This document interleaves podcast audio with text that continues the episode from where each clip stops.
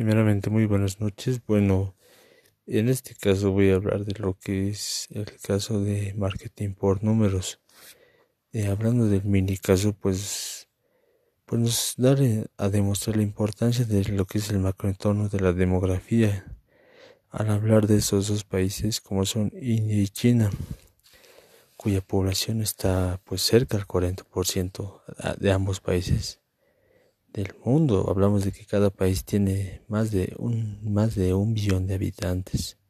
Y pues esto se presenta en la importancia que tienen estos mercados hoy en día. Se proyecta que para el año 2020, 2030 y en 50 el mercado chino y, y, perdón, la población china y lo que va a ser la población india pues van a tener van a incrementar su población, sobre todo la, la India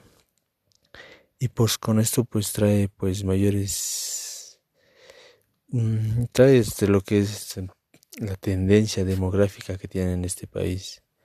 que no solo va a incrementar la demanda sino también la oferta que tienen ellos a través de sus productos que ya se ve día a día en los mercados productos chinos y los productos indios ¿por qué? por la gran cantidad de población que tienen un hecho que no pasa desapercibido por los mercadólogos que, que este